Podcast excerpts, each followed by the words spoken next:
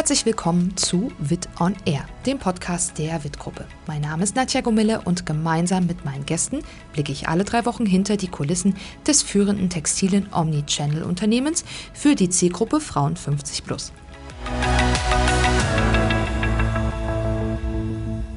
Nachhaltigkeit liegt uns am Herzen. Ein wesentlicher Baustein auf dem Weg zu mehr Nachhaltigkeit ist die sukzessive Reduktion unserer CO2-Emissionen. Im Vergleich zum Basisjahr 2006 haben wir unsere CO2-Emissionen bis 2020 bereits um die Hälfte reduziert. Fokus der Klimaschutzstrategie liegt dabei vor allem auf unserer Logistik und unseren Standorten, so dass wir unsere Emissionen dort sogar um fast 80 Prozent reduzieren konnten.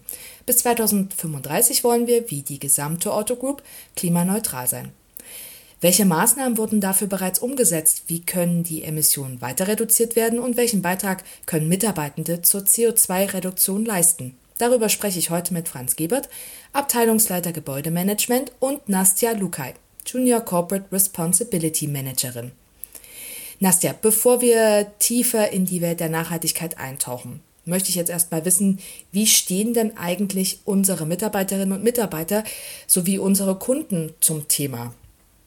Äh, ja, Nachhaltigkeit spielt bei uns eine immer größere Rolle, ähm, aber nicht nur bei uns, sondern es gibt ja eine spürbare gesamtgesellschaftliche Bewusstseinsentwicklung, auf die die Otto Group auch reagiert und in dem Sinne auch ihre Verantwortung übernimmt. Das spiegelt sich natürlich aber auch bei unseren Kunden und Mitarbeitenden wieder.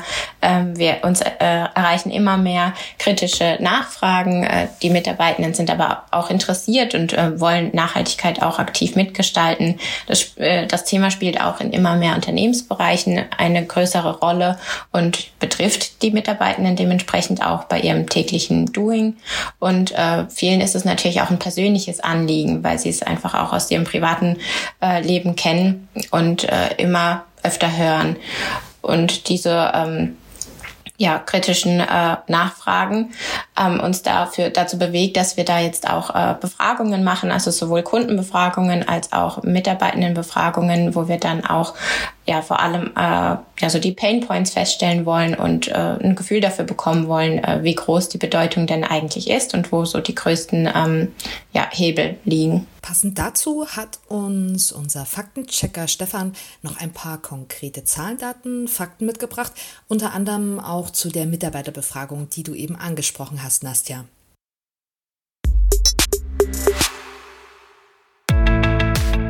Laut einer Studie aus dem Jahr 2020 legen 56,5 Prozent der Befragten in Deutschland Wert auf einen nachhaltig handelnden Arbeitgeber. In einer Umfrage unter 300 Mitarbeitenden der WIT-Gruppe hielten 95 Prozent aller Befragten Nachhaltigkeit für die Gesellschaft für wichtig bis sehr wichtig. 84 Prozent denken, dass Nachhaltigkeit für den Erfolg der WIT-Gruppe wichtig bis sehr wichtig ist. Fast alle befragten KollegInnen sind bereit, sich im Arbeitsalltag für Nachhaltigkeit zu engagieren. Gut 30 Prozent davon sogar im Rahmen etwas größerer Aktionen und Projekte. Franz, jetzt werden wir mal ganz konkret. Ich komme jetzt mal zu dir. Seit 2019 werden unsere Filialen zu 100 Prozent mit grünem Strom beliefert im Warenverteilzentrum. Am Randweier gewinnen wir mit einer Photovoltaikanlage klimafreundliche Energie. Mit welchen Maßnahmen an unseren Gebäuden senken wir denn ansonsten bereits unseren CO2-Abdruck bzw. sparen Strom und Energie ein? Ja, äh, Nadja, da kann ich ein bisschen ausholen. Ich will mal erwähnen, wir haben ja in den letzten 13 Jahren, ich nehme mal das Jahr 2010, sehr viel umgebaut äh, sämtliche Investitionen, sämtliche Maßnahmen, die hier in der Stadtmitte im Warenverteilzentrum in allen Erweiterungen äh, zu Buche schlagen, haben natürlich einen, einen, großen Hebel in Richtung Nachhaltigkeit. Nachhaltigkeit liegt ja nicht nur im Neubau, sondern auch gerade im Bestand. Wir haben ja viele Bestandsimmobilien. Und wenn ich jetzt das Ganze ein bisschen einselektiere in verschiedene technische Gewerke, ich nehme mal die Elektrotechnik, ich gehe dann mal zur Beheizung, Lüftung und auch in die Kältetechnik, dann sind natürlich viele Maßnahmen äh, davon abgelaufen. Ich erwähne mal die Beleuchtungssteuerung. Beispielsweise sieht man es jetzt in den neuen Büroflächen, die wir in den letzten 10, 12 Jahren errichtet haben. Kein Mitarbeiter braucht mehr einen Lichtschalter betätigen. Die Beleuchtung wird automatisch über Präsenzmelder ein- und ausgeschaltet. Das heißt, also das Vergessen eines Lichtausschaltens, das gehört der Vergangenheit an. Wir haben größtenteils tageslichtabhängige Steuerungen im Haus. Das heißt also, wenn wir draußen mehr Sonnenlicht haben, reduzieren wir automatisch die Beleuchtung, die künstliche Beleuchtung in den Innenräumen. Äh, wir haben in der Logistik, stellen wir momentan um von konventioneller Technik im Warenverteilzentrum 1. Äh, ich will mal erwähnen, das Warenverteilzentrum 1 ist im Jahre 2008 gebaut worden. Da gab es also noch nicht spruchreife Elektro-LED-Technik. Das rüsten wir jetzt ebenfalls um auf LED-Technik, sodass wir hier im Bereich der, Beleuchtung 50 Prozent der Energie einsparen konnten. Ich will nochmal auf das Thema TGA-Beheizung, Lüftung gehen. Äh, man sieht auch bei uns, jeder kennt es vielleicht aus seiner Kindheit her, keine Rippenrohrheizkörper mehr, die, die mit 60 äh, bis 70 Grad Celsius heißen Wasser beaufschlagt werden mussten. Man geht heute zu Niedertemperatursystemen.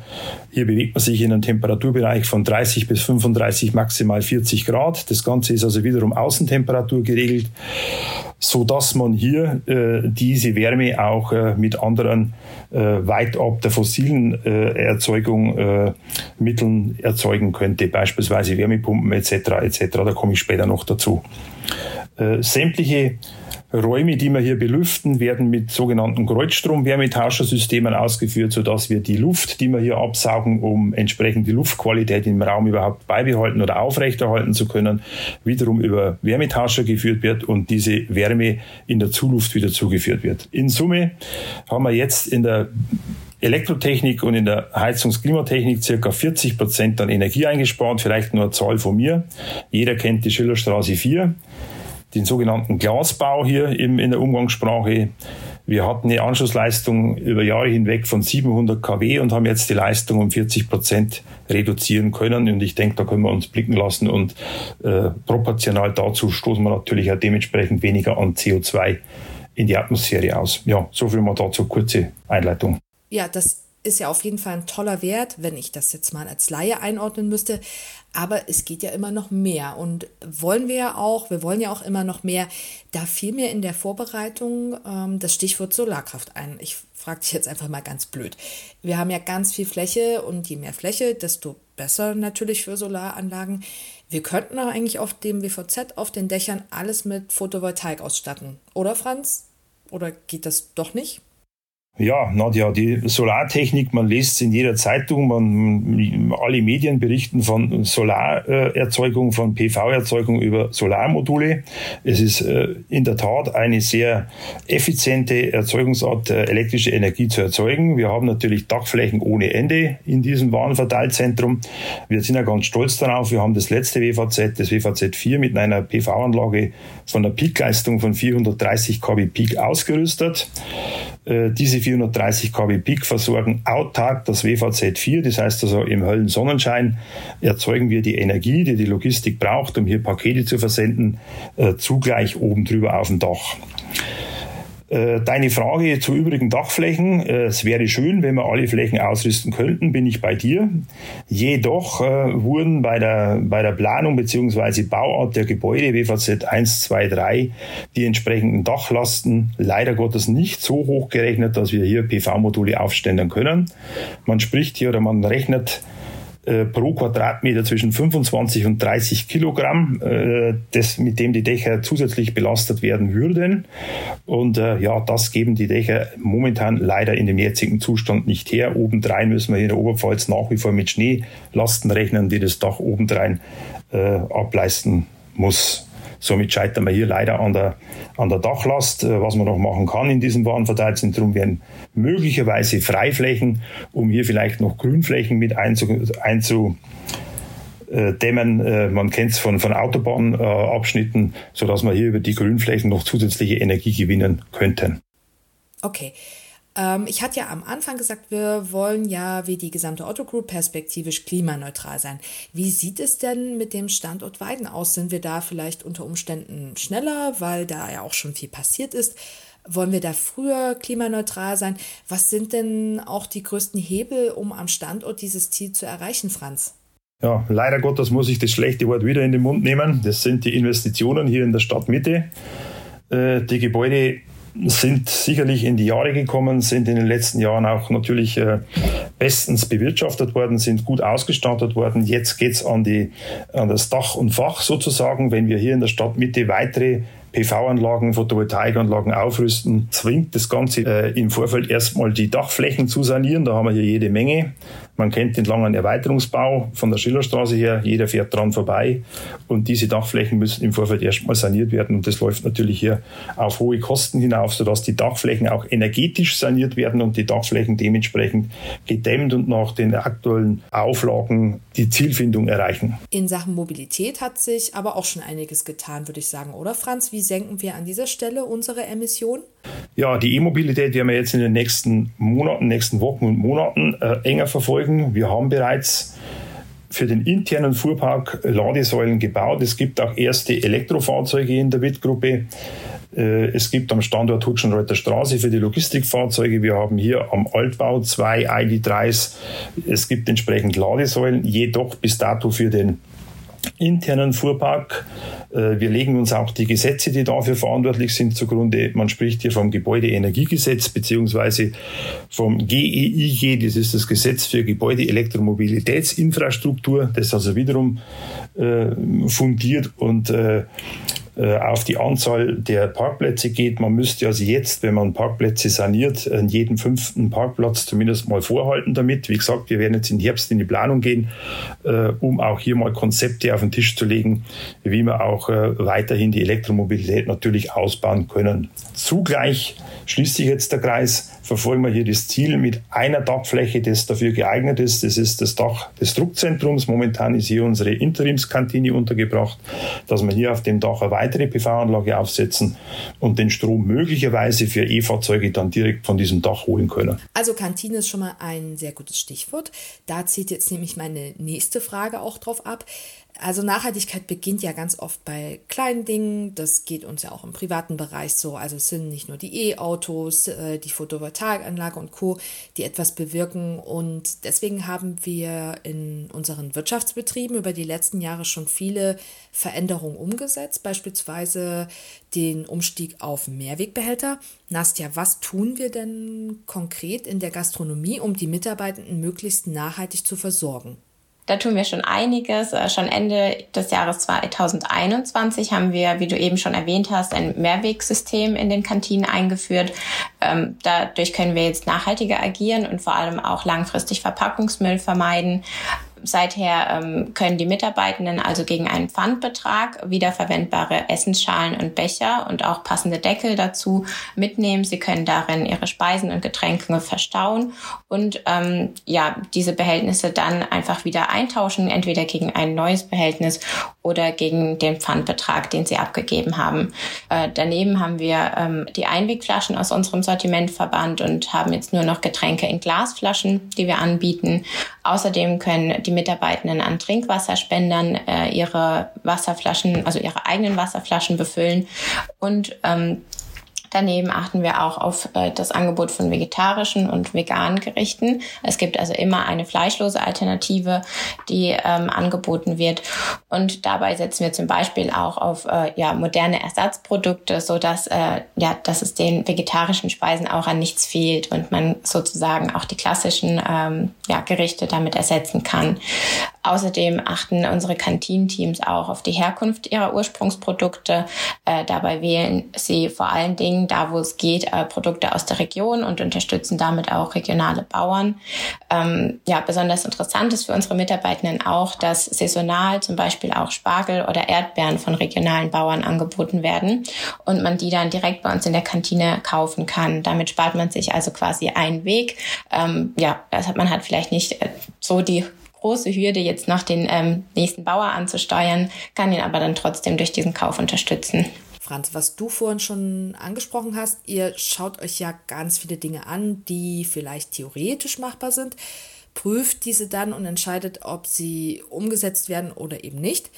Wonach richten sich denn eigentlich solche Entscheidungen? Also warum setzt ihr die eine Maßnahme um und entscheidet euch dann aber gegen eine andere, die vielleicht zumindest für Außenstehende total logisch und super gut erscheint. Ja, in erster Linie steht natürlich für uns nach wie vor die Nachhaltigkeit an, an oberster Stelle. Äh, man spricht ja heute ja davon, ich bezeichne mich jetzt einmal selbst als Facility Manager. Wie werden Facility Manager zu ESG-Beratern? Was versteht man unter ESG, dass ich kurz aushole? Bezeichnet ja Environmental, Social and Governance. Also zu Deutsch, äh, ja, umweltverträglich, sozial und wie weit steht die Verantwortlichkeit von uns.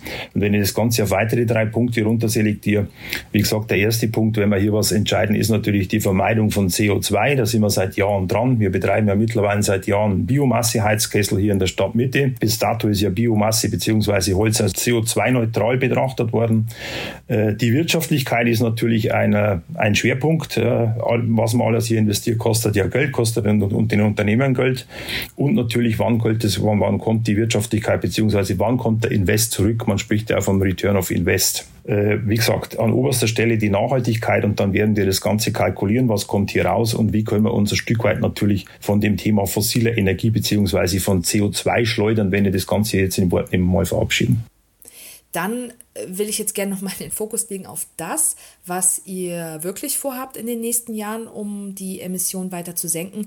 Was ist denn konkret geplant? Ja, konkret geplant ist hier in der Stadtmitte. Wir beheizen den Glasbau und große Teile hier in der Stadtmitte nach wie vor mit fossiler Energie, sprich Gas. Wir wollen also jetzt äh, nach den Sommerferien in eine Konzeption und Planung gehen, diese beiden Gaskessel hier äh, gegenüber möglicherweise Wärmepumpen oder anderen äh, fossilfreien Energieerzeugern zu tauschen. Hier gehen wir jetzt mit unseren beiden TGA-Ingenieuren in die Planung, äh, werden auch dann erste Kalkulationen zu aufstellen, so dass wir dann im Jahr 24, wie gesagt, diese beiden Gaskessel dann rausbringen und in der Stadtmitte, wenn wir die Biomasse mit einbinden, soweit äh, CO2-neutral äh, äh, Wärme und Kälte erzeugen können. Ja, das ist jetzt mal so, ich sag mal, der Punkt, hinter dem, was wir als Unternehmen zentral gesteuert durch FM, die Geschäftsführung und so weiter machen. Um jetzt nochmal die Klammer zu schließen zum Beginn, als es auch um die Mitarbeitenden ging. Nachhaltigkeit am Standort bedeutet ja auch indirekt Nachhaltigkeit der Mitarbeitenden. Wie können Mitarbeiterinnen und Mitarbeiter denn durch ihr Verhalten dazu beitragen, dass die WIT-Gruppe möglichst nachhaltig ist, also möglichst nachhaltig agiert? Ja, ähm, auch da gibt es vielleicht mehr Möglichkeiten, als man zuerst denken würde. Also zum Beispiel ist ein Thema die Mobilität. Ähm, es liegt uns allen frei zu entscheiden, ähm, reicht hier vielleicht eine Telefonkonferenz mit ähm, ja, meinen Kollegen aus Karlsruhe oder auch mit meinen Kollegen aus Weiden oder äh, muss ich dafür eine Reise antreten? Dann ist die Frage, wenn ich diese Reise antrete, ähm, mache ich das mit dem Auto oder kann ich dafür auch die Bahn nehmen? Außerdem kannst du natürlich auch Fahrgemeinschaften bilden und in dem Fall ja auch Emissionen reduzieren. Ähm, außerdem haben wir aber auch den täglichen Weg zur Arbeit. Ähm, auch da fällen wir jeden Tag die Entscheidung, wie wir zur Arbeit kommen. Hat man da vielleicht auch schon eine langjährige Fahrgemeinschaft, weil man ja mit den Kollegen in Austausch getreten ist und herausgefunden hat, hey, wir haben ja den gleichen Arbeitsweg oder ähm, ja, fährt man auch da mit der Bahn. Da ähm, haben wir auch das Glück, dass wir das Deutschland-Ticket begünstigt bekommen. Ähm, ja, oder auch ähm, Angebote wie ähm, das Jobrad, also ein Radleasing-Angebot, ähm, was wir zumindest auch am Standort Karlsruhe schon äh, realisieren konnten. Ähm, das alles äh, ja, gibt uns die Möglichkeit, vielleicht hier und da auch mal nachhaltiger zu handeln.